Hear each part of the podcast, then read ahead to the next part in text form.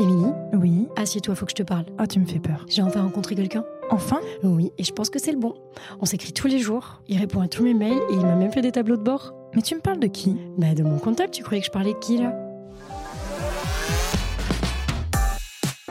T'as vu avec ton comptable? C'est la phrase quotidienne qui illustre bien la relation de proximité qu'on a avec nos clients. Dans ce podcast, je vous dévoile les coulisses de l'expertise comptable, mais attention, hein, pas le plan comptable, les bilans, les liasses fiscales, celles des hommes et des femmes qui créent, qui se développent grâce à notre accompagnement. Je suis Olivier Den et deux fois par mois, je vous retrouve pour un épisode qui vous fera changer d'avis sur mon métier.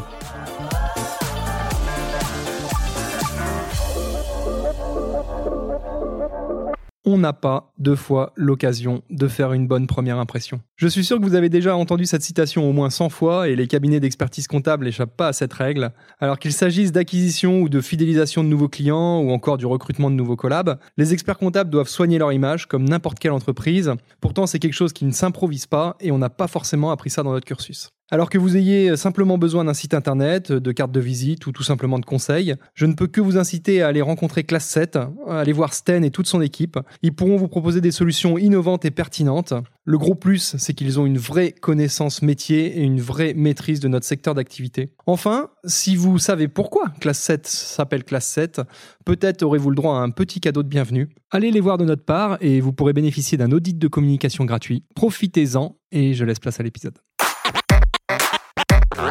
Aujourd'hui, c'est un épisode un peu particulier sur Ta vue avec ton comptable. C'est notre premier euh, hors série si on peut appeler ça comme ça. D'accord. Hein, euh, on, est, euh, on est sur la deuxième euh, saison. Tu me disais tout à l'heure que tu n'étais pas une auditrice assidue, mais c'est pas grave. Ça va venir. c'est pas grave. Aujourd'hui, donc épisode un petit peu spécial. On accueille Julie de la société Weblex. Alors Weblex, vous connaissez peut-être d'ailleurs un petit peu puisqu'on a eu la chance d'accueillir Céline il y a maintenant quelques semaines ou un mois, je sais plus, dans le podcast qui nous a présenté son parcours et puis et puis bah, ce qu'elle faisait actuellement chez Weblex désormais avec Weblex. Et je, bah, je me suis dit justement, tiens, ça serait intéressant de faire un épisode hors série et euh, de profiter justement de ce, cet outil euh, euh, podcast pour faire une présentation loi de finances en audio.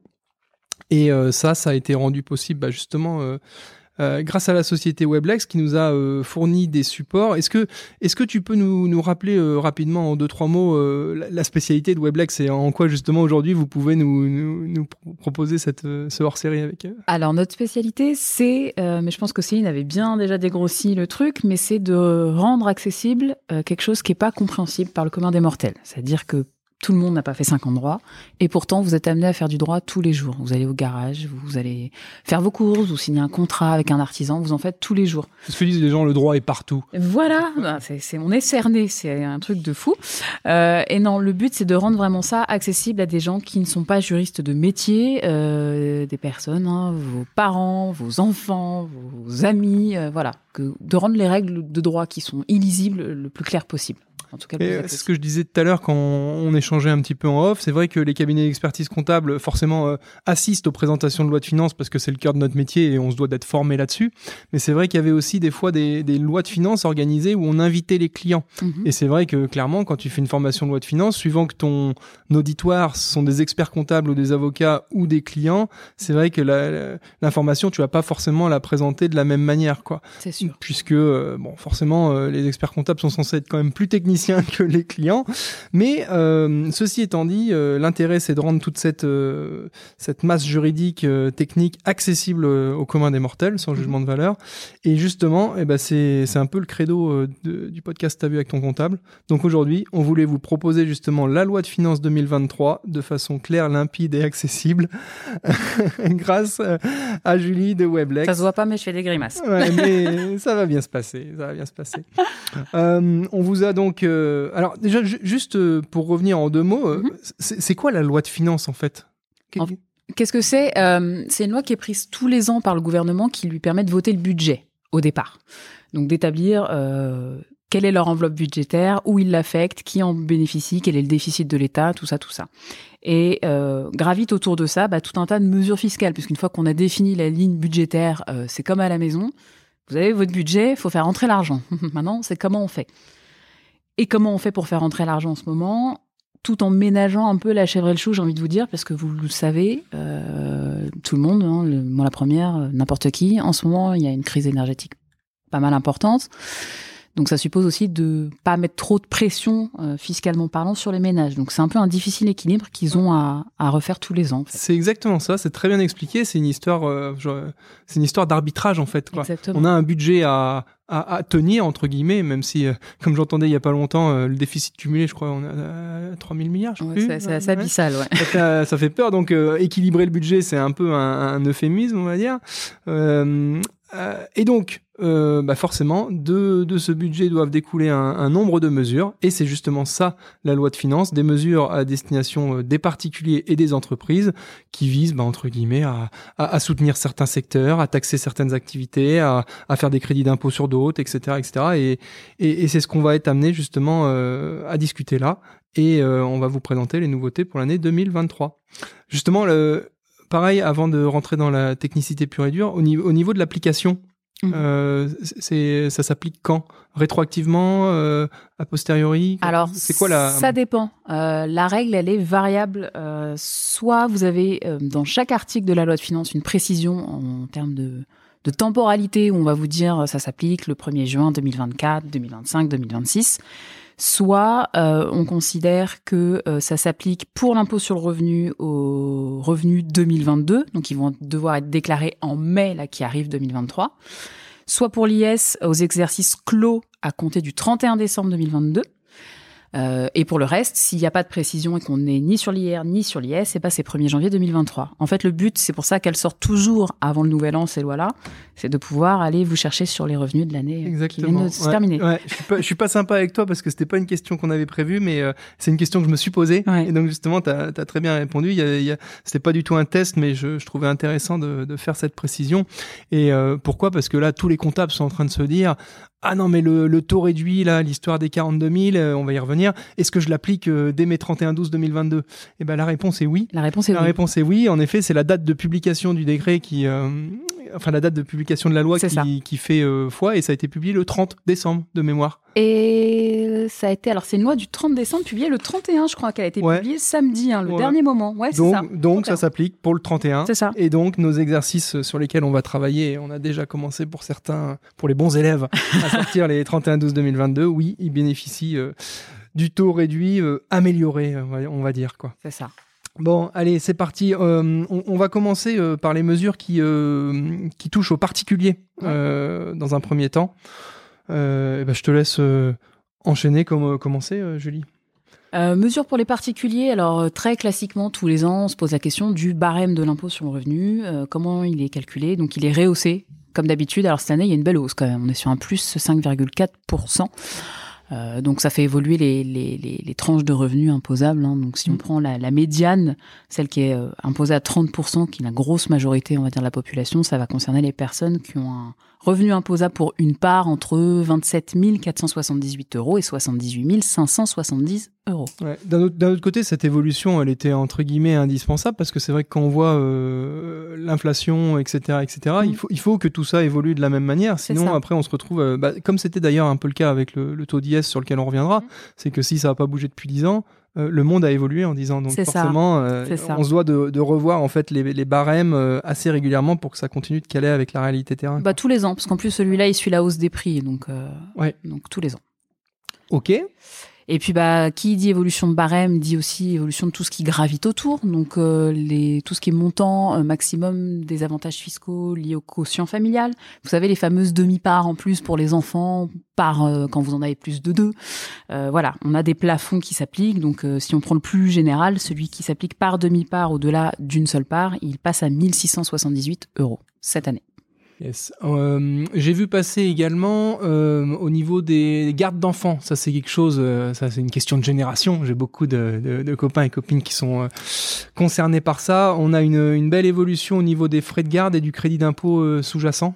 Alors oui, j'ai plus les chiffres en tête, mais je vais te les remettre, parce qu'en fait, que t'es on- en train de les remettre. Bah ouais, on a le, on a le, on a justement le support qui euh, qui est proposé par Weblex qui est diffusé là. Il est là, c'est ça. euh, on a les éléments chiffrés.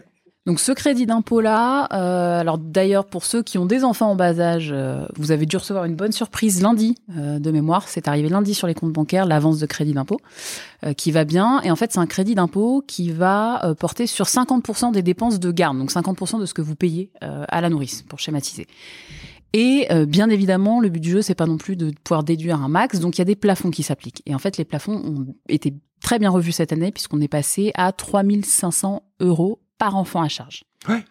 Exactement. Et euh, ces, ces plafonds, ils ont également été revus pour euh, le crédit d'impôt service à la personne.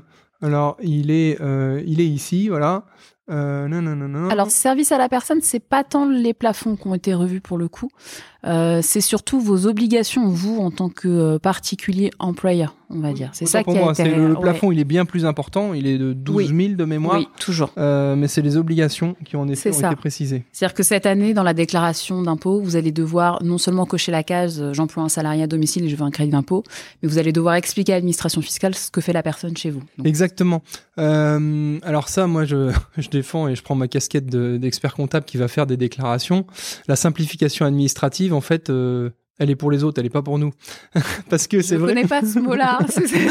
Mais non, parce que c'est vrai que à, à l'époque, tu mettais ton montant et puis terminé. Voilà. Maintenant, il faut mettre euh, quel montant, quel type de travaux, quelle personne, etc. Donc, en, clair, on, on va pas jouer les pleureuses, mais c'est vrai que pour remplir les déclarations de revenus, ça prend euh, bah, chaque année un petit peu plus de temps parce qu'on on est de plus en plus précis euh, dans ces déclarations pour indirectement, on va pas se mentir, et c'est pas une mauvaise chose, faciliter le contrôle de l'administration derrière. Complètement. Ouais. Complètement. Euh, D'ailleurs, j'en profite pour faire euh, entre guillemets euh, là, là aussi la pub de nos services impôt sur le revenu. Les déclarations, on va pas se mentir, sont de plus en plus techniques et compliquées à remplir d'année en année. Mhm. Et bah, n'hésitez pas à vous faire accompagner par un cabinet d'expertise comptable pour votre déclaration de revenus si ça commence à devenir un peu trop complexe, parce que euh, on peut nous aussi d'ailleurs faire passer ça en service à la personne, parce qu'on est adhérent à une coopérative de service à la personne qui permet à notre cabinet d'expertise comptable de proposer l'établissement des déclarations de revenus des particuliers en mode service à la personne. Donc c'est du gagnant-gagnant. Pour le particulier, ça lui permet d'avoir sa déclaration faite par un professionnel sereinement, de bénéficier un petit peu de conseils, et en plus bah, d'avoir le crédit d'impôt euh, service à la personne dont on vient de parler euh, juste avant. Oui, puis ne serait-ce Mhm. que pour, euh, je rebondis là-dessus, mais ne serait-ce que pour vous faciliter aussi la vie, quand vous avez une question, un doute, euh, généralement, votre expert comptable est le plus à même de communiquer avec l'administration fiscale, ce qui n'est pas non plus toujours facile de les joindre ou d'échanger avec eux. C'est ça. Euh, si on continue sur les particuliers, euh, moi qui suis fan d'auto, j'ai vu passer un petit crédit d'impôt. Euh, bon alors ça va pas chercher loin, hein, mais pour la mise en place Tout de petit. Ouais, un petit, un petit pour la mise en place de, de bornes de recharge euh, ça. véhicule. Voilà, euh, 300 euros euh, dans la limite de 75% euh, euh, du montant engagé de mémoire. Ouais, Bon, alors, quand on 300 voit- euros max. Ouais, quand on voit le prix des bornes, de toute façon, euh, on sera au plafond. Donc, euh, bah, si vous mettez ça euh, chez vous, euh, pensez-y. Ce serait dommage de passer à côté. Euh, chez vous et dans la résidence de vacances. Ça marche Aussi, aussi, ouais. la résidence de vacances. pour les plus chanceux d'entre nous. C'est ça. Ok. euh, Qu'est-ce qu'on a d'autre pour les particuliers, Julie? Ah bah ça, la réduction d'impôt euh, quand vous choisissez d'investir dans une PME, ça c'est un peu le running gag qu'on a depuis quelques années euh, en loi de finances. À la base, c'est une réduction d'impôt qui était très temporaire, qui était construite, je crois, pour deux ou trois ans de mémoire, il y a quelques années, et qu'on calculait en appliquant un taux de 18%. Donc vous investissez, on prend 18% de votre investissement, ça vous fait une réduction d'impôt. Pour encourager un peu ça, il a été décidé il y a 3-4 ans maintenant de porter euh, ce taux-là à 25%, mais jusqu'au 31 décembre 2019, 2020, je ne sais plus. En se disant, arrivé au terme, c'est terminé, on n'en parle plus. Et donc tous les ans, loi de finances, on vient nous dire, bah finalement, non, on maintient ce taux de 25% jusqu'à la fin de l'année prochaine, donc cette année jusqu'au 31 décembre 2023. Mais le petit problème, c'est que c'est une réduction d'impôt qui nécessite d'avoir euh, un accord euh, supérieur à celui de l'État. Il faut aller chercher l'accord de la Commission européenne Oui. pour le mettre en place. Donc à chaque fois, on attend euh, cette décision d'accord pour porter le taux à 25. Ce qui fait qu'en fait, sur une même année, très souvent, on se retrouve, par exemple, l'année dernière, alors j'ai plus les dates précises en Mars. tête, mais Mm. c'était 18 mars, quelque chose comme ça. En gros, de janvier à mars, c'était euh, 18%, puis de mars à décembre, c'était 25. Et l'année d'avant, c'était même pire, parce que c'était de janvier à août, je crois, qu'on était à 18%, et la fin de l'année, 25. Enfin, voilà. Donc, En effet, c'est euh, c'est la Commission européenne qui doit donner son d'accord parce qu'on on peut considérer que c'est de l'anti-concurrence au niveau européen de, de, de sur-subventionner ou de suraider les, les PME qui, qui pourraient bénéficier de ce dispositif. Et donc l'entrée en vigueur euh, sort toujours un, un petit peu plus tard. quoi. C'est ça. Donc euh, après, il y a toujours un calcul à faire. Si on sait que le taux euh, de réduction il va augmenter, ben, on a tout intérêt à attendre. euh, à attendre voilà. Et si par contre on, on sait que ça va, se di- ça va disparaître, mais c'est pas trop l'idée parce Non. que l'idée c'est quand même de subventionner les PME et le tissu économique. Donc euh, voilà. Après attention, euh, parce que ce, ce truc-là, ça existe depuis de nombreuses années Mhm. et ça a beaucoup évolué, non seulement sur le taux, mais également les modalités. Exactement. Alors, euh, moi qui suis relativement récent à la profession, j'ai entendu un truc il y a pas longtemps qui m'a fait bondir, c'est que il y a une époque où on, on pouvait bénéficier de ce- cette réduction d'impôt euh, dans le cadre de souscription à une SCI à l'impôt société, quoi. Au tout début de la mesure. Ah, au il y a tout début, c'était il y a très des- longtemps. ouais, des- non, mais des trucs qui aujourd'hui semblent complètement euh, inconcevables. Parce Non, que, non. bon, on va pas se mentir, une SCI, c'est pour du patrimonial. Ça n'a absolument pas vocation à soutenir euh, de l'entreprise ou de la PME. Et euh, malgré tout, certains petits malins euh, bénéficiaient de la réduction. C'est ça.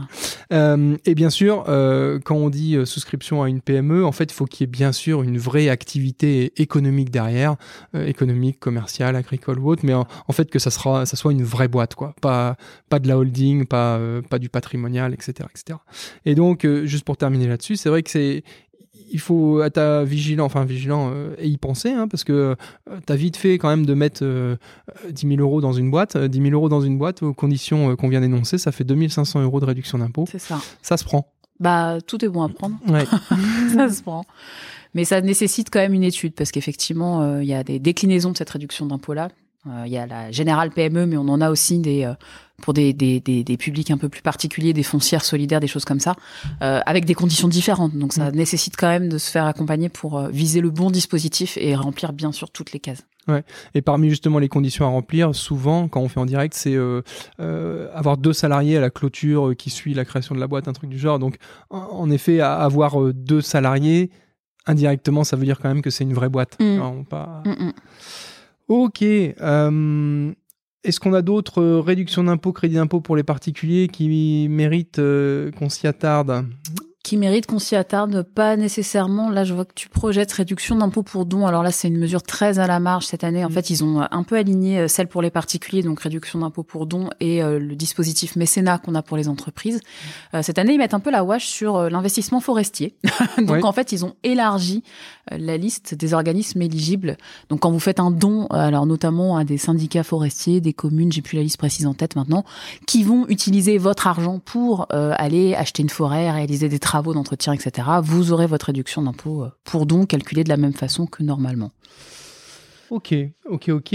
Alors, il y avait une. euh, on est euh, pas mal fan d'immobilier au cabinet et puis sur la zone géographique Mhm. vendéenne dans laquelle on est, ça parle beaucoup immobilier aussi. Alors, il y a deux choses sur lesquelles je voulais revenir. Oui. C'était le doublement du déficit foncier. Ouais. Et puis euh, la location euh, meublée de la résidence principale. Ouais. Est-ce que euh, tu veux commencer par laquelle? Ah, On peut faire déficit foncier, Ouais. histoire de Bon. bien vous endormir. Non, je plaisante. Non, non, non, non. déficit foncier, c'est déficit foncier, c'est la, la mesure d'optimisation fiscale intelligente si elle est pratiquée euh, Ouais. intelligemment. Alors le déficit foncier, alors pour vous en parler, ça nécessite, de, je pense, de reposer deux trois petites bases. Euh, déficit foncier, donc c'est ce qui va rester quand vous avez fait les plus et les moins, très clairement, revenu foncier et charges. Vous avez plus de charges que de revenus, vous avez un déficit. Qu'est-ce qu'on en fait de ce déficit En Oui. principe, Je me permets de te couper, mais en fait, ce qu'il faut rappeler en préambule, c'est que euh, à l'impôt sur le revenu, on a des catégories de revenus. Exactement. Et sauf exception, en fait, ces catégories ne, ne, ne se compensent pas l'une c'est et ça, l'autre. elles sont pas perméables, Voilà. sauf Sauf exception. sauf exception, et le déficit foncier en est un. Exactement. Puisque normalement, euh, déficit foncier, on va se dire, ça s'impute sur les revenus fonciers de l'année en question et éventuellement des, jusqu'aux dix années suivantes de mémoire. Euh, mais on a une exception à ça. On vient vous dire que vous pouvez imputer le déficit foncier ordinaire, donc hors intérêt d'emprunt, euh, sur votre revenu global, donc tous vos autres revenus, euh, vos salaires, vos BIC, ce que vous voulez, dans la limite de 10 700 euros au maximum. Et donc, ce qui, euh, si votre revenu global n'est pas suffisant pour absorber ces 10 700 euros-là, si vous en reste un pouillème, vous pourrez l'absorber les années Mm. suivantes. Ce qui est- euh, ce qui est assez rare revenu. Mais ce qui est dans la Ouais. pratique très très rare. Pour, pour faire très simple, en fait, tu as quelqu'un qui gagne 40 000 euros de salaire. Euh, à côté de ça, il a fait un investissement immobilier. Il a eu 10 000 euros de, de loyer dans l'année. Ouais. Et puis, il a eu euh, 20 000, euh, 20 000 euros de travaux. Mhm. Et ben, ça donne 10 000 moins 20 000 de travaux, ça fait moins 10 000. Moins 10 000. Et ben, ces moins 10 000 vont venir s'imputer sur ses salaires, sur ses C'est 40 ça. 000. Donc, au lieu de payer de l'impôt sur 40 000, il va payer de l'impôt sur 30 000. Sur 30 000. Je fais abstraction de beaucoup de choses, mais Oui. c'est là le schéma. Le schéma, il est là. Et en fait, cette année, euh, et pour quelques années, hein, jusqu'en 2025 de mémoire, euh, cette limite de 10 700 euros d'imputation, on va la porter à 21 400. Donc on la double euh, quand vous allez faire des travaux de rénovation énergétique importants qui vont permettre à des biens qui sont quand même euh, très énergivores, on parle des biens qui sont catégorisés E, F et G hein, sur les annonces immobilières, euh, pour les faire passer en A, B, C ou D. Exactement, c'est la volonté de l'État en fait de rénover le parc immobilier euh, locatif hein, et puis de, de, de- comment dire rendre les passoires euh, énergétiques euh, non louables aussi. Il Exactement. faut savoir que dans quelques années, les alors quelques années, c'est même peut-être l'année prochaine. C'est l'année prochaine de L'année mémoire. hein. Les logements classés G, bon, les logements classés G, en clair, euh, t'as l'impression que la fenêtre elle est ouverte tout le temps, quoi. C'est ça. et bah, les, Voir lo- qu'il n'y en a pas. Ouais. les logements classés G, en fait, ne, bah, on- les bailleurs n'auront plus le droit de les louer. hein. On sera obligé de, de- de faire des travaux pour rendre ça euh, moins énergivore, plus, plus décent. Et euh, cette, euh, ce doublement du déficit foncier là pour indirectement aider et subventionner les, les- les travaux de rénovation énergétique, bah, on, on est en plein dedans, quoi. Mm, en plein dedans. Donc, ce sera justement hein, pour les dépenses de rénovation à compter du 1er janvier 2023. Donc, pour les investisseurs immobiliers, euh, parce que faut pas se dire, euh, les, les- les bailleurs sont forcément des mauvais propriétaires, machin. Il y a des, des belles optimisations à faire et, et des, des trucs où tout le monde est gagnant. C'est-à-dire que le bailleur qui va faire des beaux travaux de rénovation, il va bénéficier de ce dispositif déficit foncier euh, doublé. Mhm. Puis à côté de ça, bah, le locataire, il va bénéficier d'un beau logement refait euh, à neuf, euh, avec une qualité énergétique qui va bien. C'est ça. Euh, ok, ok là-dessus. On avait donc euh, location meublée de la résidence principale. Alors euh, c'est vrai qu'au cabinet on fait pas mal de locations meublées. Alors souvent c'est des gens qui achètent des, des appartes ou des maisons ou autres et qui les mettent en location. Alors soit en meublé euh, à l'année, soit en meublé saisonnier parce que c'est vrai que la, la zone géographique s'y prête bien. Mais on a la possibilité aussi de faire de la location meublée de sa résidence principale. D'un morceau, oui. Ouais, d'un morceau. Alors dis-nous dis-nous-en un petit peu plus. Alors ça, c'est un dispositif qu'on voit beaucoup, beaucoup. euh, par exemple, quand on- des personnes vont accepter de loger des étudiants ou euh, quand on a des échanges générationnels, euh, des trucs un peu donnant-donnant. Vous avez un étudiant qui a besoin d'une chambre et puis vous avez une personne âgée qui a besoin de compagnie. Donc on va lui louer une chambre dans la maison. Ouais, c'est intéressant ce que tu dis parce que c'est vrai qu'il y a une vraie notion un peu d'altruisme et d'aide, d'aide pardon, dans, la, dans mesure à, à l'origine. C'est quoi. ça. Euh, l'histoire, euh, c'est l'histoire de la chambre de bonne ou de la chambre d'étudiant ou de la chambre d'infirmière. Exactement, c'est ça. Et en fait, sous réserve de remplir tout un tas de conditions hein, qui sont prévues par la loi, euh, vous pouvez bénéficier d'un avantage fiscal, en tout cas ne pas euh, soumettre à l'impôt les loyers que vous percevez dans ce cadre-là. Alors attention, c'est pas non plus un truc de fou. Euh, Il y a des plafonds qui sont assez bas. hein. On est sur un plafond Ouais. par mètre carré. Je sais plus combien il est. Non, c'est vrai en effet parce que euh, la, la mesure telle qu'elle est annoncée, en fait, on dit euh, les personnes qui louent leur résidence principale sont exonérées d'impôt sur le revenu. Alors c'est vrai que les gens, ils vont très facilement et logiquement vouloir s'arrêter à la fin de cette phrase. Voilà. C'est bon, j'ai loué ma résidence principale, je m'arrête, je suis exonéré. Ok.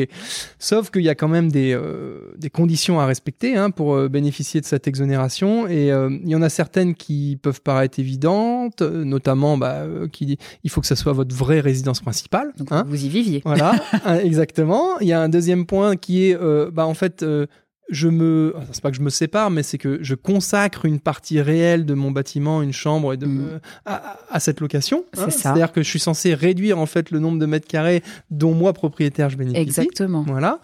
Euh, et puis, comme tu le disais à très juste titre, euh, on parle de loyer raisonnable. Euh, donc, on a le droit de demander un loyer qui va être exonéré, sauf que l'exonération, elle est limitée au loyer raisonnable. Et euh, pour des contrées comme la nôtre, euh, on est à 142 euros du mètre carré, à peu près. À peu près. Alors, si on fait, euh, si on fait un petit calcul et que euh, je loue euh, une vingtaine de mètres carrés, puisque allez, une, petite chambre Mm. avec un, un petit espace, voilà, ça nous fait 2840 euros Mm. à l'année. Mhm. Donc, euh, pour ceux qui pensaient, euh, euh, comment dire, faire de l'évasion fiscale ou de l'optimisation plus plus, vous voyez quand même que le dispositif a ses limites. Et d'ailleurs, et d'ailleurs, euh, là c'est euh, un effet cliqué, c'est-à-dire que je crois de mémoire que si on dépasse justement le, le seuil de tolérance raisonnable, euh, c'est l'intégralité, euh, c'est l'intégralité du loyer De qui se retrouve assujetti à l'impôt. C'est ça. Donc 100% qui euh, passe à voilà, débrouillez-vous, accueillez un étudiant, mais faites-lui payer pas trop cher. Et en fait, la nouveauté de cette année, c'est qu'ils ils se sont dit, c'est quand même dommage, l'avantage fiscal devait se terminer au 31 décembre 2023. Comme souvent, on loue ce genre de pièces à des étudiants, Ouais. dont l'année scolaire Ah oui, va jusqu'en juillet. On s'est dit que peut-être il serait intelligent de le repousser jusqu'au 15 juillet, et puis après on va voir. Donc 15 juillet 2024 maximum pour l'instant. Ok, euh, ok, ok. Pour les particuliers, je sais pas s'il y avait d'autres euh, points particuliers sur lesquels tu voulais revenir. Non, pas spécifiquement. On avait, moi, je, je m'étais juste noté le prélèvement à la source. Alors, euh, je sais plus exactement euh, Alors, ce de... qu'il y a euh, sur la loi de finances. Moi, je voulais juste rappeler le, le mécanisme du prélèvement à la source en, en Mm. deux mots parce que on a beaucoup de questions là-dessus. Il y a beaucoup de personnes qui, qui, qui n'ont pas encore, à juste titre, euh, saisi. Ce qu'il faut bien comprendre, c'est que le prélèvement à la source, ce n'est qu'un acompte. D'impôt sur le revenu. Alors que ce prélèvement à la source soit opéré sur votre bulletin de salaire ou sur votre compte en banque directement si vous n'avez pas de bulletin de salaire, il faut bien comprendre que c'est qu'un acompte. Encore une fois, c'est un acompte basé sur les montants que vous avez payés antérieurement. Comme d'ailleurs euh, l'impôt société, comme l'URSSAF et tout ça, c'est toujours un système d'acompte et de régularisation. Bien évidemment, la déclaration annuelle de l'impôt sur le revenu en mai reste obligatoire. Mhm. Et c'est à ce moment, sur la base de cette déclaration, qu'on fait le vrai calcul de l'impôt sur le revenu. Et qu'on vous dit régule ou pas régule à partir exactement. de septembre. Et pour les personnes qui ont des grosses euh, variations ou modulations, il faut en parler euh, avec votre expert ou avec quelqu'un d'avisé pour justement euh, voir, parce que c'est possible de le faire, moduler ses acomptes à la hausse ou à la baisse. Alors après, chacun voit un peu midi à sa porte, hein, euh, en disant bah non non mais moi je, je fais l'écureuil, je maîtrise, je mets de côté. Et puis d'autres qui vont dire bah non mais moi je préfère euh, justement être au plus proche de la réalité et puis euh, moduler régulièrement mon prélèvement à la source pour que ça soit prélevé chaque mois en fonction de, de ce que je dois quasiment réellement. Mhm. Euh, voilà, à chacun de voir. Euh, Il y a la possibilité de moduler le prélèvement à la source. Bah, euh, Profitez-en. Alors il y a ça, et puis euh, il y a aussi pour euh, souvent on l'oublie pour les gens qui sont en imposition commune. Donc je pense souvent aux couples mariés ou paxés quand je fais le choix d'impôt commun. En principe, l'administration vous applique le même taux à tous les deux, mais il peut aussi être intéressant parfois de regarder est-ce qu'il c'est pas mieux d'individualiser le taux pour chacun des membres du couple en fonction des revenus, des charges supportées par chacun. Euh, Donc là aussi c'est une étude à faire en fait. Ouais, tout à fait. Et c'est vrai que c'est un sujet qui revient souvent sur la table quand on, on discute patrimoine un petit peu, optimisation, impôt avec les, les clients. Parce que, euh, rappel de base, quand on est euh, marié, on est obligatoirement en imposition commune. Si on fait pas de contrat de mariage, euh, le principe c'est que ça suit en- un peu. Alors c'est- très schématique, attention, mais ça suit un peu votre contrat de mariage. Donc euh, pas de contrat de mariage, vous êtes soumis à un régime commun, donc on est en imposition commune. Oui. Et, et- et en fait, si on a une dis et l'impôt euh, sur le revenu est calculé forcément au niveau du couple. Du foyer. tout à fait. Exactement. Et le seul problème, c'est que s'il y a une forte disparité de, de revenus, eh ben, euh, on ne peut pas exiger à chacun des époux de, de payer la même chose en termes d'acompte d'impôt. Bah, on peut, Voilà, mais il oui. y en a un, ça va faire mal, quoi. Exactement, il est là le problème. Donc, et, donc, et donc tout l'intérêt de, de dissocier le taux du prélèvement à la source pour justement bah, que celui qui gagne plus ait un taux plus important et que celui qui gagne moins euh, ait un taux ça. moins important, voire pas du tout pas du tout de taux. si jamais il travaille pas ou qu'il il ne serait pas imposable s'il est euh, tout seul. Et ça. puis après, ce que je dis aux époux à chaque fois, et puis pour votre tambouille interne au final, bah, vous faites comme vous voulez, hein, vous vous débrouillez. oui, ça. Mais, mais ça, euh, voilà. Euh, ok. Alors, euh, je pense que pour les, les, les, régi- les, les régimes particuliers, les, Les euh, particuliers. les particuliers, euh, je pense qu'on a fait Oui. à peu près le tour des, des principales mesures qui vont les concerner. On va enchaîner, on va enchaîner sur, sur les entreprises, les sociétés. Eh ben, je te propose de démarrer euh, direct avec euh, la mesure phare de cette année, alors qui n'est pas euh, incroyablement technique non, ou compliqué, mais deux lignes dans la loi.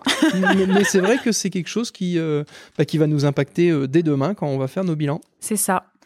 C'est que, alors si on, on refait un petit peu d'histoire, depuis quelques années, le taux normal d'IS chute progressivement. Ah, je vous rappelle qu'il y a très longtemps, maintenant, on était sur du 33 1 tiers. IS impôt société. Hein, Voilà, IS impôt société. Euh, depuis le 1er janvier 2022, on est sur un taux d'IS normal qui est fixé à 25%. OK? Maintenant, sous condition, les plus petites structures, donc celles qui vont avoir un chiffre d'affaires euh, annuel qui ne va pas dépasser 10 millions d'euros, euh, vont pouvoir bénéficier d'un taux réduit d'imposition sur une partie seulement de leurs bénéfices imposables. Et en fait, la nouveauté de cette année, c'est que ce, cette fraction, on va dire, elle est augmentée. Elle est passée à 42 500 euros. Donc en gros, ce qu'il faut vous dire, c'est que si vous êtes dans ce cas-là, les 42 500 premiers euros, euh, ça sera de l'impôt sur les sociétés calculé à 15%, et au-delà, on passe en classique, donc du 25. Exactement. Ce qu'il faut bien rappeler, euh, bon, nous, on, connaît ça à force de, le travailler, mais euh, ça mérite d'être rappelé pour les gens qui, qui ont pris peur. Il n'y a pas d'effet cliqué, c'est-à-dire qu'on bénéficie toujours de la première tranche, et après, donc de 0 à 42 000, c'est 42 500 d'ailleurs. 42 500. 0 à 42 500, 15%, et c'est la partie qui dépasserait ces 42 500 qui, qui sera taxée au taux marginal qui est désormais à 25%. Exactement. Voilà. Donc c'est vrai que on va pas se mentir en termes d'optimisation. Souvent, quand on arbitre à la fin de l'année pour les primes, euh, euh, les primes ou autres, oui, les primes c'est ce qui me vient en premier. On essaye justement de ramener le résultat de la société à ce seuil de 42 000 à peu près, qui était à 38 000 avant, pour ne payer que de l'impôt à 15%. C'est ça. Voilà. Euh, deux, trois petites choses complémentaires. 38 000 euros, enfin 38 120, désormais 42 500, c'est pour 12 mois? Euh, c'est pour 12 mois. Donc, si votre exercice social, si l'exercice, euh, le, bilan de la société est sur une durée supérieure ou inférieure, il faut proratiser ce taux. Hein. ça, c'est quelque chose qu'on peut euh, facilement louper. Ça, c'est le premier point. Et le deuxième point qu'on peut facilement louper, et là, c'est plus embêtant, c'est l'éligibilité à ce taux réduit. Alors, tu as tout à fait raison. tu as rappelé le, le, critère de chiffre d'affaires. Mais c'est pas le seul. Mais c'est pas le seul. Mm. Et sur les autres critères, on a deux critères qui sont le capital intégralement libéré, je vais y revenir, et la détention par des personnes physiques à hauteur de 75% ou par d'autres sociétés elles-mêmes détenues par des personnes physiques à hauteur de 75%. Alors ce dernier critère, généralement, on, on l'a parce que bon, euh, les, boîtes qui, euh, enfin, ce dernier on l'a. On va pas rentrer dans le détail. Quand on rentre dans des montages où il y a une, deux, trois, quatre structures, de toute façon, le 42 500 se pose pas. Exactement. Euh. tu l'as bien, tu l'as très bien dit. Je savais pas comment le dire. C'est très bien exprimé. Par contre, l'histoire du capital intégralement libéré, on peut facilement passer au travers dans deux situations. Euh, un, si c'est pas vous qui avez fait les statuts de votre société et que si c'est un avocat euh, qui a très bien appliqué les textes et, qui vous a fait bénéficier d'un truc intéressant qui est la libération progressive du capital, euh, j'ai plus les montants en tête, mais en gros, tu veux faire une société avec un capital de 10 000 euros, mais tu les as pas aujourd'hui euh, pour avoir un beau capital social et ça s'entend vis-à-vis des banques par exemple ou autre. Et l'avocat te dit non mais t'inquiète pas, tu peux pour l'instant libérer que 2000 euros du capital et puis le reste tu libéreras plus tard. Le seul problème c'est que quand on dit plus tard, on dit pas et souvent on l'oublie. Et si malheureusement vous n'avez pas libéré les 8000 euros dans mon exemple qui, euh, qui reste à libérer du capital, et eh ben en théorie vous n'êtes pas éligible au taux réduit d'impôt société. Donc ça euh, sur les sociétés commerciales on le voit pas trop souvent, mais sur les SCI à l'IS ça peut arriver. Mhm. Euh, et donc soyez vraiment vigilant à ça avant de pouvoir prétendre au taux réduit. N'oubliez pas de libérer le capital social. Quand on dit libérer, c'est verser l'intégralité du capital social. C'est ça.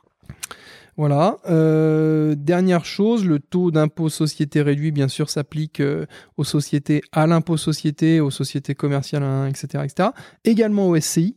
Quand elles ont opté ou quand elles sont soumises d'office en fonction de leur activité. Euh, moi, j'ai entendu des bruits de couloir comme quoi un jour, ça pourrait sauter. T'en penses quoi?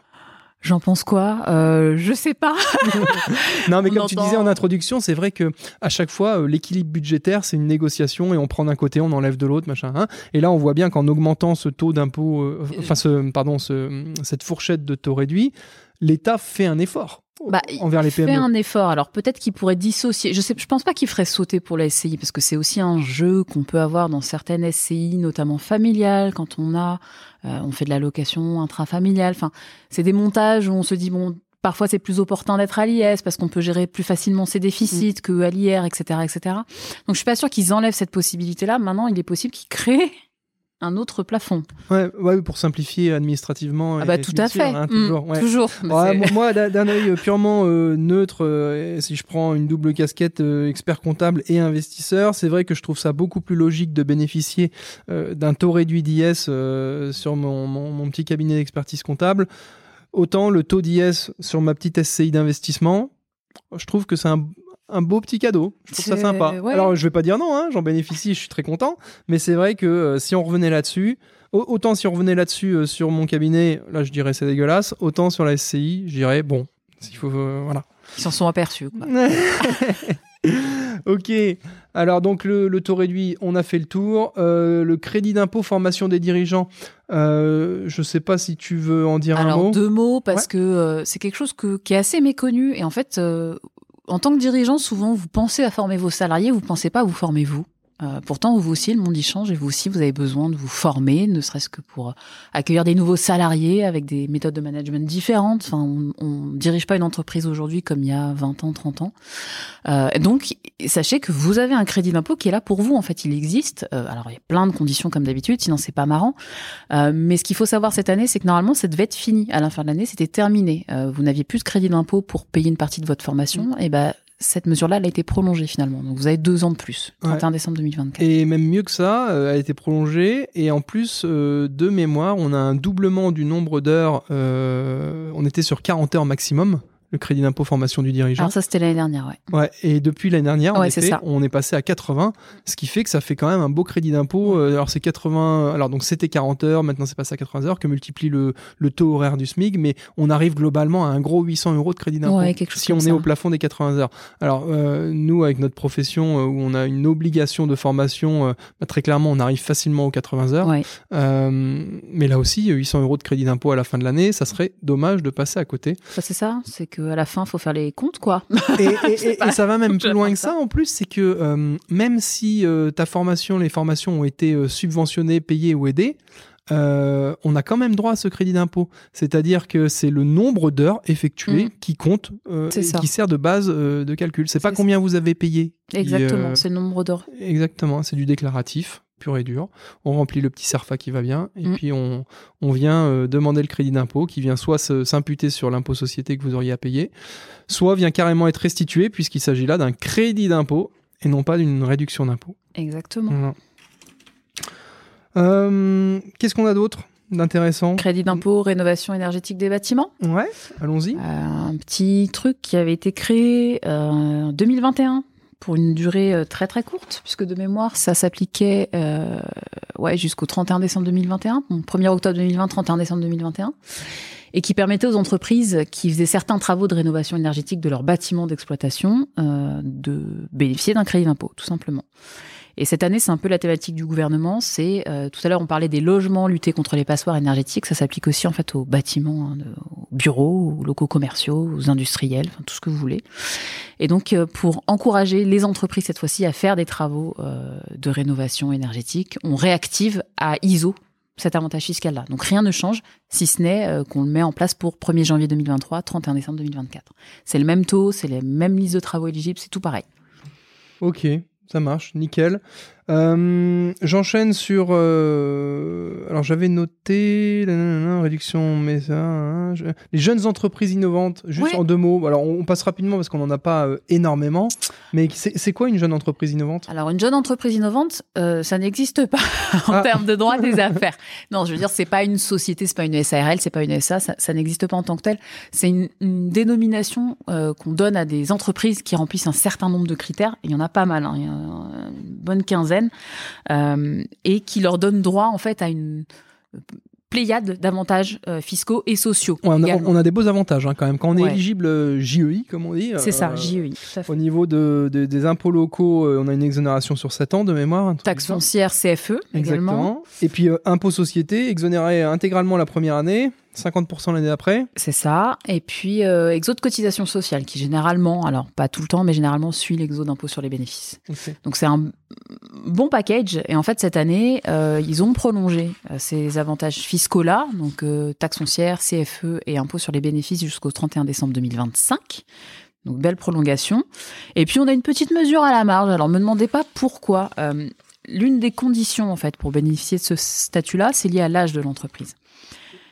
Jusqu'à l'année dernière, il fallait que les euh, JEI aient moins de, euh, soient créés depuis moins de 8 ans pour avoir, être admissibles au, au package, on va dire. L'année dernière, ils ont changé ça, ils ont passé ça à 11 ans.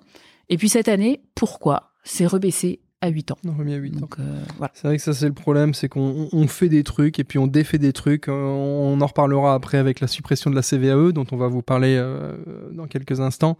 Ça c'est c'est un peu ce qui est usant, je trouve. Dans... Bah, c'est c'est le côté amusant. Alors attention, c'est une fiscaliste qui parle, donc Mm. mon seuil d'amusement est peut-être pas le même que le vôtre. C'est le côté amusant du truc. Et en- à côté de ça, c'est le côté aussi lassant. Et c'est là où on se dit, nul n'est censé ignorer la loi. Euh, Bah oui, J'aimerais bien que accroche-toi. pratiquement, accroche-toi, voilà, dans, quand on parle avec les gens dans la rue, voilà, c'est non. Ok, euh, réduction d'impôts mécénat. En effet, on a nous euh, pas mal de un tissu de PME euh, locales euh, de, de petite taille qui souvent sont sollicités par les associations et autres pour bah, pour des dons, pour les soutenir et les aider. On peut bénéficier dans ce cadre-là d'une réduction d'impôts mécénat. Euh, Qu'est-ce qui change? Qu'est-ce qui change? Comme pour la réduction d'impôts dons tout à l'heure, euh, cette année, on n'a pas de changement de taux, pas de changement de plafond, pas tout ça. Euh, on a un élargissement des organismes éligibles auxquels vous pouvez verser votre don et qui vous donnera droit à la réduction d'impôts mécénat. Euh, et là encore, on est sur tout ce qui va être don consenti aux communes, aux syndicats de gestion forestière, aux groupements Mm. forestiers, etc. Sur les dons, euh, d'ailleurs, euh, on, on le rappelle, mais on a la possibilité de faire du don en numéraire, hein, on donne de l'argent, ok Mhm. et la possibilité également de faire du don en nature. Hein, Oui. Des boîtes qui, par exemple, sont dans l'agroalimentaire et puis font des, des, oui, des plateaux repas. Ou, enfin, je ne sais, je- c'est le premier exemple qui me vient à l'esprit, mais on peut justement donner des invendus ou des, enfin, des dons nature. Quoi. Alors il y a ça, et au-delà de ça, là aussi c'est quelque chose qui est très peu connu et qui est à la marge. Il existe un truc qui s'appelle le mécénat de compétences. C'est-à-dire que vous Oui. pouvez aussi donner avec des gros guillemets, Mm. prêter Mm. vos salariés, enfin les compétences de vos salariés, les mettre à disposition, disposition d'une association. Ouais, c'est ça. C'est ça. Euh, ok, euh, on enchaîne sans transition. Euh, la TVA, je passe parce qu'on est un peu technique. Les ob- alors, si hein, les obligations en matière de facturation. Ouais. Alors, euh, ça nous emmène à notre gros sujet euh, facturation électronique de fin d'année. Dis-nous, euh, dis-nous quelques mots là-dessus. Alors quelques mots. Donc déjà, ce qu'il faut savoir, c'est ce qu'ils ont modifié là cette année, ça concerne pas la réforme. Non. Attention, Mm. c'est ce qui va se passer jusqu'au juillet 2024, donc jusqu'à ce que ça arrive. Aujourd'hui, vous le savez, quand vous facturez, deux possibilités existent encore la voie papier, la voie dématérialisée. Quand on est en dématérialisé, il faut être en mesure euh, de garantir que votre facture électronique, euh, son origine va être authentique, qu'elle va, le contenu va être, l'intégrité du contenu va être préservée. Enfin, on a tout un tas de critères. Et pour ça, il existait trois possibilités d'attester que vous respectiez ces critères. Par exemple, une signature électronique avancée. Et en fait, cette année, ils viennent créer un, quatrième moyen permettant de s'assurer du respect de ces impératifs-là. C'est ce qu'ils appellent le cachet électronique qualifié au sens de la réglementation européenne. Mhm.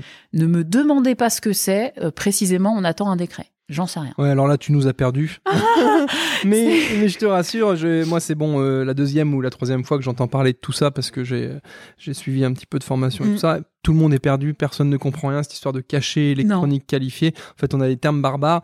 Bon, tout le monde, on va pas se mentir, est un peu en stand-by là-dessus. Euh, vous savez, on a l'obligation de la facturation électronique qui arrive à grands pas pour toutes les entreprises à horizon 2024, 25 et 26. C'est ça. Euh, on a une grande communication de l'État qui va être effectuée, je crois, à la rentrée 2023, septembre 2023, à destination des entreprises.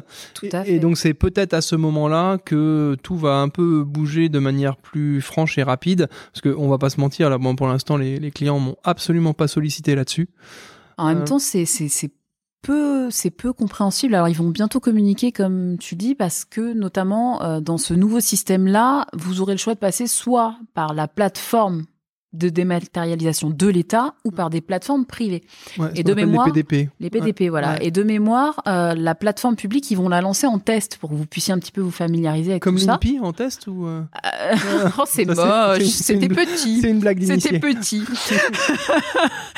On verra si c'est pareil et si un pirate s'y J'espère intéresse. pas. Non, bah, pour, Mais, les, euh, pour les, les, ça c'est une private joke comme on dit, mais euh, vous avez certainement entendu parler du, du, du fiasco un peu INPI sur ce début d'année. C'est la plateforme sur laquelle on, on est censé en fait faire toutes les formalités juridiques. C'est une plateforme de l'État pour la simplification encore une fois. Bref, ça a été le merdier et ça, ça, ça a vraiment pas mal bugué sur ce début d'année. Je crois qu'elle on- a été piratée le lendemain. Ouais, en plus, alors, est-ce que- est-ce que c'est un mauvais hasard? Est-ce que c'est une excuse? Je, je veux pas le savoir. Tout ce qu'on espère, en fait, c'est que ça soit pas le même euh, au niveau de la facturation électronique. Non. Et puis, euh, et puis voilà. Mais donc voilà, on a un peu. euh, c'est vrai que c'est un sujet qui intéresse beaucoup les professionnels du droit, euh, parce que bah, va falloir s'y mettre, notamment vous, experts comptables. Ouais. Euh, mais les clients entrepreneurs, je suis assez d'accord, pour l'instant, ne, enfin, sont un peu paumés en fait. Ouais, mais en fait, ce qu'il faut là-dessus, euh, il y a deux choses à mon sens. Hein. C'est un, se former, rester quand même au fait de l'actualité et s'y intéresser. Et puis deux, s'entourer, bien se faire accompagner Oui. au niveau de, des éditeurs de logiciels, trouver un partenaire de confiance avec qui on va travailler bah, de concert. Nous, on bosse pas mal avec RCA, mon expert en gestion et compagnie. Et c'est vrai que là-dessus, euh, on, on- en fait, ce qui est bien, c'est qu'on en discute ensemble en amont. Même eux, ils disent on n'a pas encore la clé, on n'a pas Non. la solution, on essaye de faire au mieux. Tout ce qu'on sait, c'est que de toute façon, on bâtira quelque chose qui vous permettra à vous, experts comptables et, et clients finaux, bah, d'être à jour de, de- de ces obligations de facture électronique. Quoi. Tout à fait. Euh, alors, TVA Group, je passe parce que c'est trop compliqué pour nos amis et, et même, pour, euh, même pour moi. Euh, je passe directement à un truc, euh, un truc qui m'a un petit peu fatigué, comme on disait. Suppression de la CVAE. Alors, qui m'a fatigué, non pas que je suis pas content que ça disparaisse, hein, bien au contraire. hein, c'est juste que moi, la CVAE, euh, je me re- je me retranspose il y a quelques années euh, avec le, le remplacement de la taxe foncière par euh, la CET. Euh, la taxe professionnelle. Là, je dis quoi? Je Taxe dis la foncière. Euh, Taxe remplacement de la taxe professionnelle, exactement, euh, euh, par cette fameuse CFE, hein, constituée de deux taxes, la CET et la CVAE. Alors, je Et- me permets juste d'intervenir, c'est l'inverse. C'est la CET Ouais, composée de la ouais, CVAE. ouais, tu. Et en fait, ça me fatigue tellement que je m'en mêle les pinceaux, exactement. Et en plus, tout ça pour, et tu vas nous, je te laisse la main parce que t'es bien meilleur que moi, euh, tout ça pour euh, se rendre compte bah, que ça va disparaître. Alors oui, ça va disparaître. Euh, alors c'était quelque chose qu'ils ont déjà amorcé en fait. On avait déjà euh, quelques frémissements euh, en 2021 parce qu'en fait la CVAE donc répond à des taux d'imposition particuliers tout ça et en fait en 2021 ils ont ils avaient déjà divisé les taux d'imposition par deux. Donc on s'est dit bon ça amorce un truc et effectivement ça amorce un truc, ça amorce une suppression progressive, c'est-à-dire qu'en 2023 ils divisent encore une fois le taux d'imposition par deux et en 2024 la CVAE disparaît complètement. Ça, c'est vrai que c'est un peu la marque de fabrique. Et là, c'est pareil. hein. Moi, je, prends ma, casquette de, grincheux et de, de vilain mec, mais à chaque fois, on fait des, des, des moitiés de mesure. Tu vois Quand on a voulu réduire le taux de l'impôt société, on a fait 33, puis 31, puis 28, puis 26. C'est ça. À un moment, tu peux pas dire juste, bon, bah allez, on diminue le truc. Non, on est obligé de faire progressivement. Et là, c'est pareil. Tout le monde est d'accord, ça va être supprimé. Sauf qu'on dit, attends, attends, on va pas vraiment supprimer, on va y aller progressivement. Et donc, on fait une moitié de machin dans un premier temps et puis une moitié jusqu'à disparition. C'est ça. je comprends hein, les contraintes budgétaires, ok. Sauf que c'est vrai que nous, pour l'application pratico-pratique, c'est un vrai euh, foutoir. Euh, donc euh, ça et puis bah du coup ça a un impact sur d'autres choses. Alors euh, pour la petite histoire, le, cet article sur la suppression de la CVAE, on vient de l'é- de l'énoncer. Mhm. Comment ça se passe en 10 secondes et demie? L'article en soi, il fait 30 pages Word, illisible, parce qu'en fait, ils sont obligés de réécrire une grosse partie des textes de loi pour virer toute notion de la CVAE des textes. Ouais, et puis la difficulté, en fait, c'est aussi quand on crée des taxes comme ça, parce que ça a été une taxe qui a été créée il y a quelques Mhm. années, à chaque fois, on, on- on ne veut froisser personne, et donc forcément, ça crée des exceptions d'exceptions, et des, règles dérogatoires, et des ceci, des cela, et notamment l'histoire du plafonnement de la CET. Exactement. Parce que quand il y a eu la réforme, en fait, t'en as certains qui ont dit non mais attends, à l'époque de la taxe professionnelle, moi je payais ça, la réforme elle m'est carrément défavorable, je paye beaucoup plus. Et donc on a instauré des mécanismes de plafonnement, et puis bah ces mécanismes sont eux aussi impactés par la disparition, et, et on doit les retoucher. On doit les retoucher. Parce que du coup, le plafonnement de la CET, le taux qui était fixé à 2% quand la CVAE était dedans, il est abaissé à. euh, combien il a baissé là pour euh, 2023 Alors, c'est un 1,625. Ouais, 1,625. Et puis en 2024, comme il n'y aura plus de CVAE, ben on le passera à 1,25. Yes. Ok pour ça, euh, sachant que juste pour rappel aussi, euh, la CVAE ne s'appliquait, enfin les- ne s'appliquait qu'aux boîtes qui faisaient plus de 500 000 euros de chiffre. Euh, enfin quand je dis qu'il ne s'appliquait, euh, ne se retrouvaient à payer. C'est ça. Voilà. C'est un Que peu les- comme l'IFI, tout Ouais. ça. C'est que en fait, c'est tout le monde, mais en pratique, Ouais. on paye que si on est au-dessus de 500 000 euros de chiffre d'affaires. Et d'ailleurs, le, le forfait CVAE minimal, entre guillemets, si on peut l'appeler comme ça, a lui aussi été diminué. C'est ça. Voilà. C'était un 150 balles qui passait, je sais plus combien. Euh, alors, j'ai les chiffres là. Je crois qu'on était sur du euh, forfait minimal 125, ouais, qui est passé à Voilà. 63. Voilà. Vous êtes content. Bouli. Ouais, c'est vraiment là, tu vois, j'ai presque, j'ai presque honte en l'annonçant. Quoi. Enfin, je suis pas responsable de ça, mais c'est un peu du. Bon, passons. Euh, Valeur locative des locaux. Alors, on, on va euh, en dire deux mots très rapidement. Moi, on, m'a- on- on m'a laissé entendre que, euh, bon, on, va le voir, on, on a botté un petit peu en touche, ça a été repoussé la mesure, mais c'est potentiellement une bombe à retardement. Bah, c'est un truc, c'est. Qu'en dire? Valeur, Euh, alors, dis-nous tout. Valeur locative des Alors, locaux euh, professionnels. valeur locative des locaux, en gros, c'est le truc dont on se sert pour calculer votre CFE, votre taxe foncière, votre taxe DAB, alors, maintenant qu'il n'existe plus, mais voilà, tous ces trucs-là. Et en fait, euh, on a amorcé une réforme en 2017 de mémoire euh, parce qu'on s'est rendu compte que la valeur locative qu'on retenait euh, n'avait pas beaucoup évolué depuis les années 70 et donc c'était un peu problématique. Mm.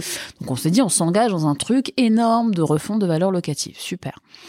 Euh, D'où, d'ailleurs les decks loyers qu'on doit faire depuis quelques ça. années. Les decks loyers, en fait, c'est une déclaration qu'on envoie euh, aux impôts chaque année qui indique en fait combien la boîte paye de loyer pour le local correspondant. Et exactement. donc, euh, forcément, grâce à, à cette déclaration, les impôts ont dans leur base de données le, enfin, la référence du local et le loyer qui est en face. C'est Et, et avec cette info qui est remontée, en fait, je pense qu'ils se sont ren- rendus compte que de plus en plus, la- la- les valeurs retenues pour le calcul de leur taxe à eux étaient complètement déco- décorrélées du Mhm. loyer réel qui était versé bah, euh, euh, actuellement. quoi. C'est ça. Et du coup, en fait, tous les six ans, on est censé avoir une actualisation de ces valeurs-là pour être au plus près de la réalité. Et cette année, euh, ils se sont dit, bah, on a eu l'actualisation qui a été faite sur le papier en 2022, donc qui normalement devait s'appliquer 2023. Ils se sont dit non, 2025.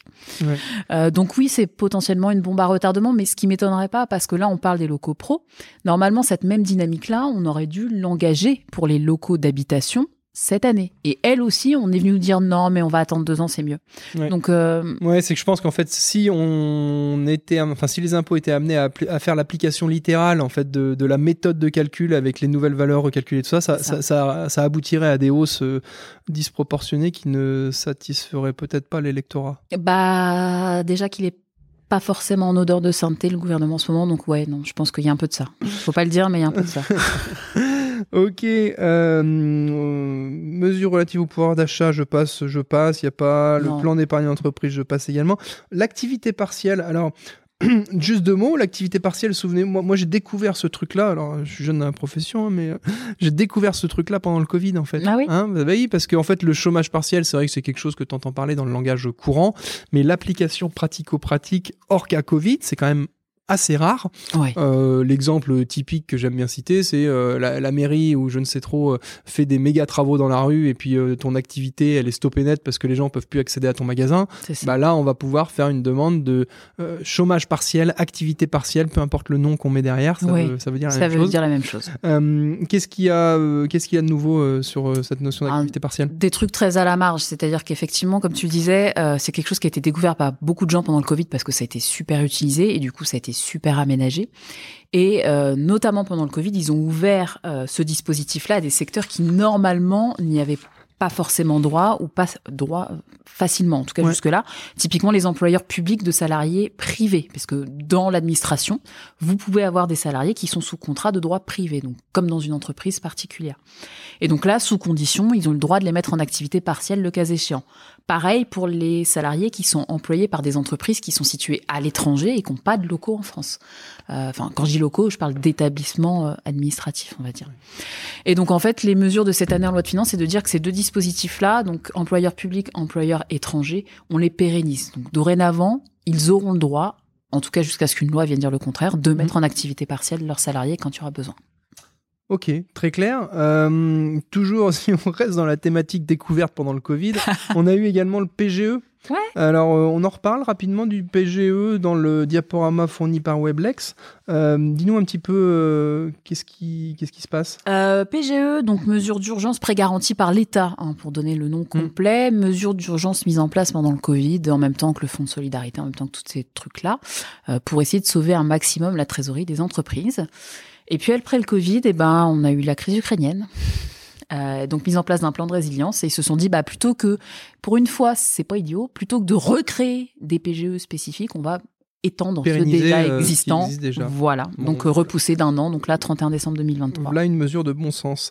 Alors, euh, juste, je rebondis là-dessus, mais c'est vrai que là, les PGE classiques Covid, entre guillemets, si on peut les appeler comme ça, sont arrivés, entre guillemets, en phase d'amortissement. Vous savez, on avait une période pendant laquelle on pouvait, euh, euh, on différait le remboursement. C'est ça. Euh, de mémoire, ça devait au maximum être remboursé sur 5 ans au global. Donc, euh, de toute façon, là, les boîtes qui en, va- en avaient bénéficié commencent déjà à rembourser.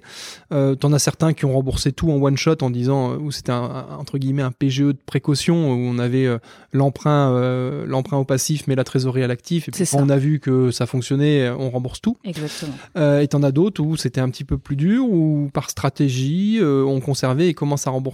J'étais en train de me faire la, la réflexion en lisant ça. Quand tu vois la remontée des taux là qui arrive actuellement, c'est vrai que ceux qui ont conservé leur, euh, leur PGE, euh, alors bon déjà ceux qui ont conservé, conservé leur PGE, normalement c'est qu'ils en avaient besoin. hein, c'est que En principe, ouais. voilà.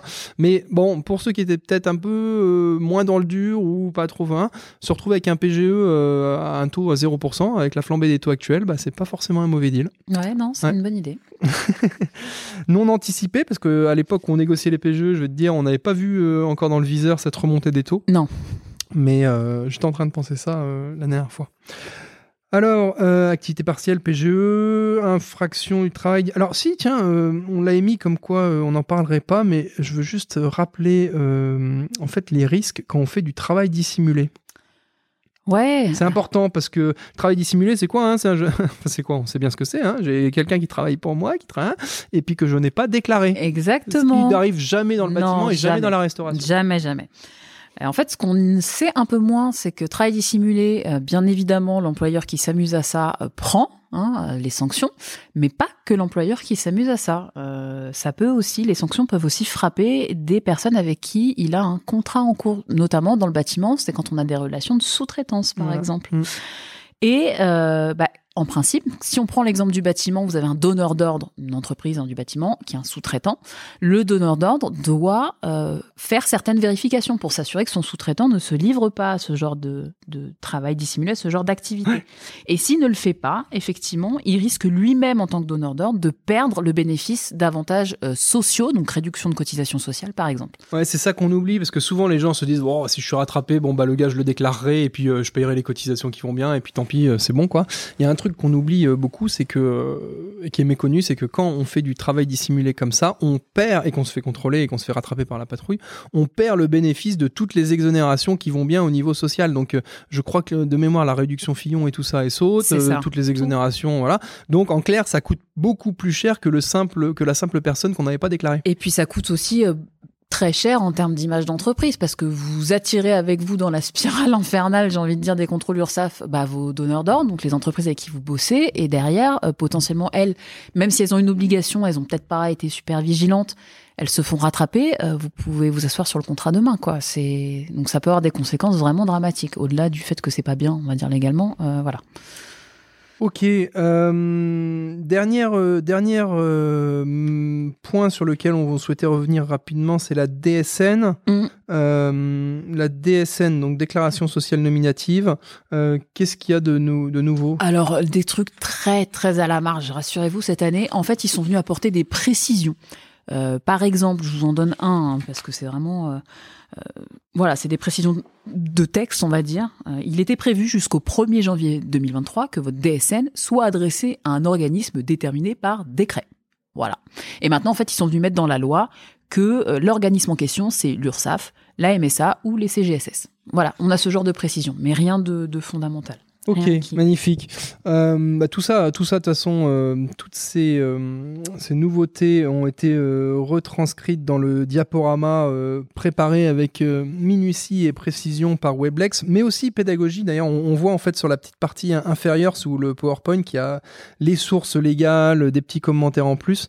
Donc c'est vrai que si euh, vous cherchez un, un support en fait pour animer les lois de finances en cabinet ou autre, c'est clairement un outil euh, bien pratique. Nous, euh, On va justement l'utiliser pour euh, montrer un petit peu tout ça euh, aux collaborateurs, entre autres, et euh, leur, leur dérouler tout ça.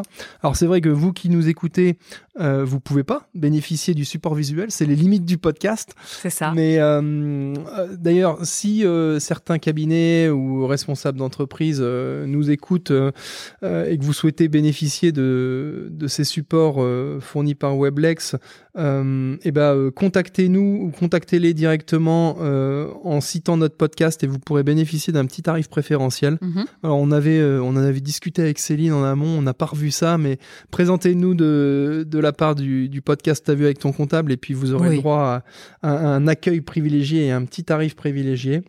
Voilà. Ce qui est intéressant également, c'est que euh, Weblex décline en fait ce support loi de finances euh, à certains euh, secteurs d'activité Ouais. pour, pour présenter en fait euh, bah, des mesures qui les concernent plus directement. Est-ce que tu peux nous dire deux mots là-dessus, Julie?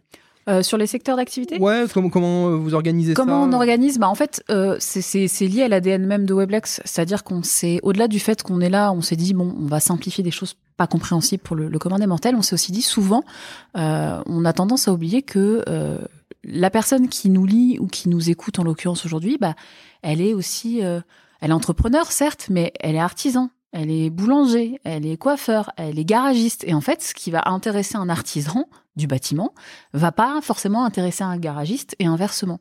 Et en loi de finances, il se trouve qu'on a des mesures euh, qui sont très typées, euh, voilà, euh, CHR, ça va concerner les hôteliers, ou d'autres qui vont concerner les promoteurs immobiliers, ou d'autres les industriels. Et donc c'est pour ça on fait aussi, au-delà des, des, mécaniques générales qu'on a abordées aujourd'hui avec Olivier, on fait aussi des descendantes métiers, où vous avez des mesures qui sont vraiment là pour le coup typées métiers.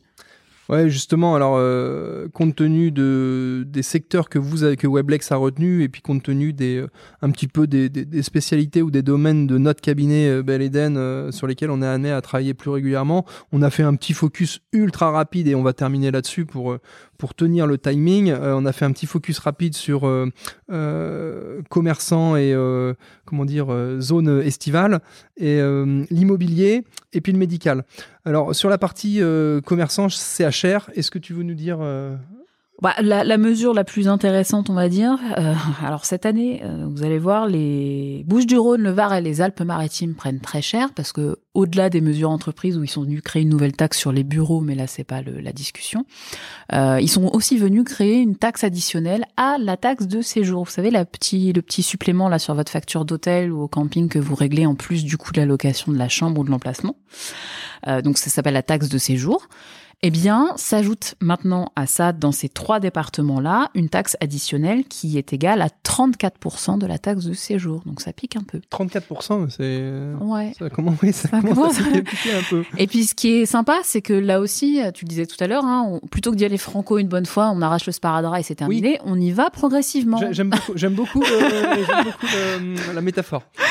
Euh, C'est-à-dire que là, je vous ai dit Bouches-du-Rhône, Var, Alpes-Maritimes.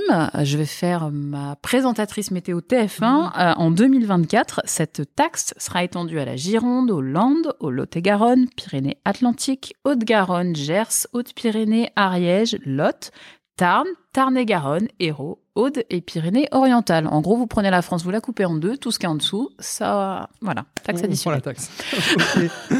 Euh, pour rester un petit peu dans l'immobilier et les taxes, euh, donc sur le support euh, consacré à l'immobilier, on fait un petit focus rapide sur euh, taxes foncières, taxes d'habitation et les éventuelles exonérations euh, dont on pourrait ou dégrèvements dont on pourrait bénéficier. Oui, alors il y a les taxes foncières notamment, il y a beaucoup beaucoup de dispositifs d'exonération qui existent.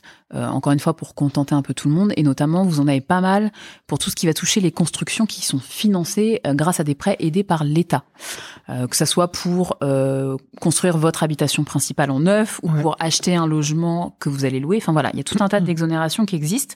Et en fait cette année, euh, la nouveauté surtout par exemple, quand vous faites construire du neuf que vous allez habiter à titre principal, en principe, la durée d'exonération, elle était de 15 ans à compter euh, de l'année d'achèvement des travaux, dès lors qu'on avait un certain pourcentage du montant de la construction qui était pris en charge par euh, des dispositifs aidés par l'État. Euh, eh bien, cette durée d'exonération, en fait, elle va être portée à 20 ans dès lors que votre construction, elle va euh, répondre à des critères de performance énergétique qui sont supérieurs à ceux qui sont prévus par la loi. Donc si vous allez sur des trucs vraiment très euh, A, classés A+++, Ouais. vous aurez plus d'exonération de taxes foncières. 20 ans. D'accord. Et euh, ça, c'est quelque chose qui doit être voté en collectivité locale, non? Ou... Alors ça, je veux pas dire de bêtises, donc j'ai pas vérifié. Euh, honte à moi. ouais, mais, non, non, non, euh, mais pas de souci, j'échange parce que c'est vrai que là-dessus, en fait, il y a beaucoup sur le marché immobilier local, notamment au SAB, il y a beaucoup de rénovations, Mm. etc., etc.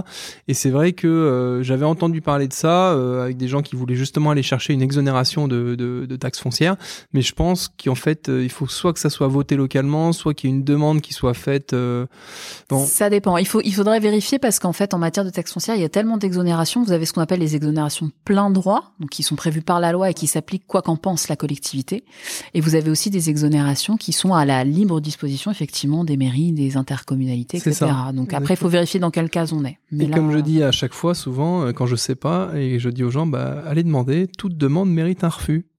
Hein non mais c'est vrai, en plus aux impôts, franchement, les, les gars, ils sont souvent très très sympas, ils regardent, ils disent oui ou non, machin. Ils ont rien à gagner ou à perdre, en fait. hein. Ils font juste appliquer la loi. Et donc c'est vrai que si on n'est pas sûr, bah, ça coûte rien d'aller demander et dire, bah tiens, est-ce que je suis pas euh, éligible à l'exonération de ceci ou cela? Exactement. Et puis les gars, ils vont te dire, euh, bah non, pas du tout. Ou ah bah oui, en effet, bah tiens, on vous fait l'exo. C'est Ouais. ça. On a souvent très peur des impôts, mais en fait, pour échanger avec eux euh, assez régulièrement, ils sont, ils sont, euh, ils sont assez accessibles et prennent le temps en fait de, de vous répondre. Tout à Ouais, fait. j'avais un exemple comme ça où j'avais euh, on a une exonération bah ça doit être de CFE je crois pour euh, les vétérinaires qui prennent en charge des opérations euh, sur sur les gros bovins enfin tu vois Ouais. des trucs euh, voilà et, et donc j'avais conseillé à mes à mes vétos de dire bah tiens il me semblerait que vous puissiez être éligible à ça ils sont allés voir les impôts ils ont dit, ah bah oui en effet vous avez le droit paf on a fait sauter un ou deux ans de CFE quoi Bah oui.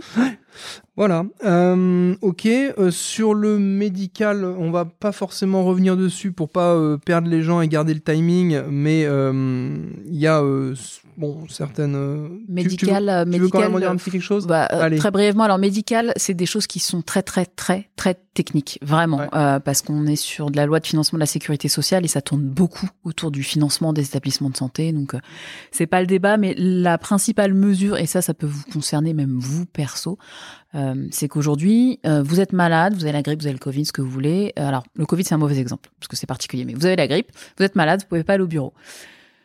Si vous voulez vos IJ, vos indemnités journalières de sécurité sociale, faut aller voir le médecin traitant, il vous fait un arrêt de travail, tout va bien. Et en fait, la nouveauté, c'est qu'à partir du 1er juin, vous serez plus obligé forcément d'aller voir le médecin traitant. N'importe quel médecin pourra vous faire un arrêt de travail. Donc, euh, si à l'occasion, vous allez, j'en sais rien, chez le neurologue, euh, peu importe. Oui, d'accord. Et, et ça, c'est pas mal. Je réfléchis à voix haute, mais c'est vrai que souvent tout le monde se plaint en disant euh, j'arrive pas à avoir de médecin, C'est compliqué. Hein Euh, pour autant, euh, je sais qu'on a une intervention de notre mutuelle d'entreprise où à chaque fois ils te disent bah vous savez vous pouvez avoir des consultations médicales en ligne et tout ça et c'est vrai que ça Mhm. fonctionne plutôt bien. Mhm. Apparemment, j'ai quelques salariés qui en ont bénéficié et qui disent ouais, ouais ça va super vite.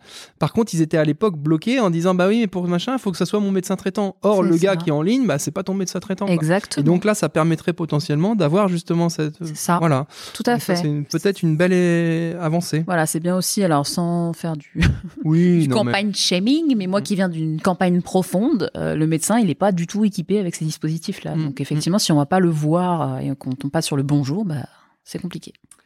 Ok, euh, je voyais justement, euh, je rebondis, euh, la difficulté aussi, euh, c'est la mise en application pratico-pratique de tout ça, parce que moi, ma femme, elle bosse en pharmacie, et c'est vrai qu'en début d'année, on a eu l'histoire de la contraception d'urgence Mhm. sans... euh, et pareil, il y a eu distribution de préservatifs sans... Euh, Sans- gratuitement. Gratuitement. Voilà. ouais. Le seul problème, c'est que le gouvernement, en fait, il t'envoie l'info comme ça, telle une, une grande campagne de com, sauf que l'application pratico-pratique du terrain, elle n'a pas encore été pensée, quoi. Bah non. Et ma femme, elle s'est retrouvée au comptoir avec des jeunes qui venaient en disant hey, J'ai le droit à des préservatifs gratuits, envoie, en- envoie les capotes. et elle disait Bah oui, je veux bien, mais en fait, je sais pas où est-ce qu'il faut que je tape, je sais pas quel stock, je, je sais pas comment on peut. Parce que bien, bien évidemment, c'est pas la pharmacie qui va les donner, parce que sinon, euh, c'est bien gentil, mais on- c'est l'État qui subventionne ça, sauf que l'application pratico-pratique, Bah je le répète, euh, on n'est pas on sait connu. pas. N'est Exactement. pas connu du tout. Alors autant en Covid, ils avaient fait ça pour les autotests, les choses comme ça, où c'était fait en urgence, mais là, on nous a balancé tout un tas de mesures et ouais, on sait pas. Ce qui avait posé problème aux labos. Il y a quelque temps, les labos se sont mis en grève, c'est aussi en partie à cause de ça. Ok. Bon, euh, bah parfait. Est-ce que, bah merci beaucoup euh, Julie pour ce tour d'horizon. On va essayer de cantonner. Bah, De toute façon, en plus, euh, je sais pas. Comment dire, ton ancienneté dans le métier, dans l'histoire des lois de finances et tout ça, mais moi, tous les anciens me disent, ouais, les lois de finances, maintenant, il n'y a plus grand chose. À l'époque, euh, il y a quelques années, c'était beaucoup plus euh, euh, lourd et complet que ça. C'est pas faux, hein, il n'y a pas de, de truc Ah révolutionnaire. C'est, c'est, en fait, ça fait quelques années que je fais ça maintenant. En fait, c'est différent. C'est, c'est pas, je dirais pas qu'il y a moins de choses. En fait, aujourd'hui, on est sur des lois de pinaillage. C'est, horrible de dire ça, mais euh, on fait du ligne par ligne, dispositif par dispositif. Ils Ouais. changent un petit truc à droite, un On petit fait, truc on à fait pas de gauche. politiquement correct sur ta vie avec ton comptable. hein, T'as le droit de dire. voilà. Donc, il, il- voilà, il, il s'ennuie un petit peu à faire des, des petits trucs. Il y a quelques années, effectivement, on disait que les lois étaient plus lourdes parce qu'on avait des vraies réformes. On avait Ouais. un sujet central qui était le truc majeur de l'année.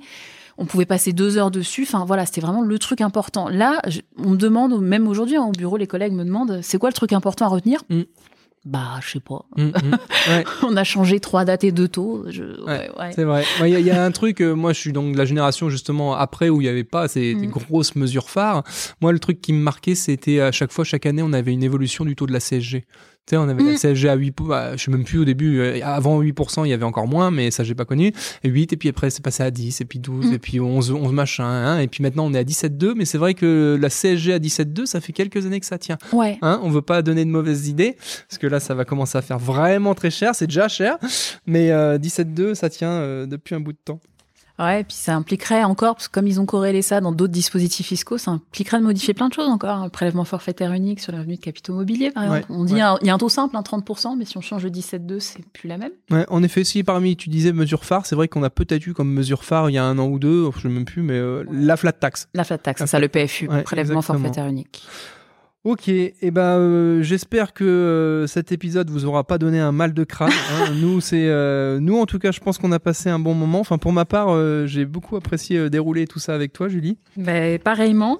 Si jamais certains d'entre vous veulent une animation personnalisée et ou les supports Weblex, etc., bah, euh, il suffit de nous contacter. hein. vous aurez le lien en commentaire de l'épisode et tout. Euh, voilà, pour un premier hors-série, je pense que la mission est réussie, j'espère. Ah bah, je vais écouter ça, je vais m'abonner euh, consciencieusement Ouais. au podcast. Ouais, Et et, puis euh, bah, à l'instar de Julie qui va s'abonner, abonnez-vous, mettez-nous mettez-nous un petit commentaire sympathique, ça nous euh, ça nous motive et puis c'est surtout ça nous aide à, en plus à, à remonter dans les classements. Euh, merci à tous pour votre écoute, bonne année à vous pour ceux que j'ai pas encore vus et Oui, il est puis, encore temps, c'est vrai. À bientôt. Merci Julie. Merci.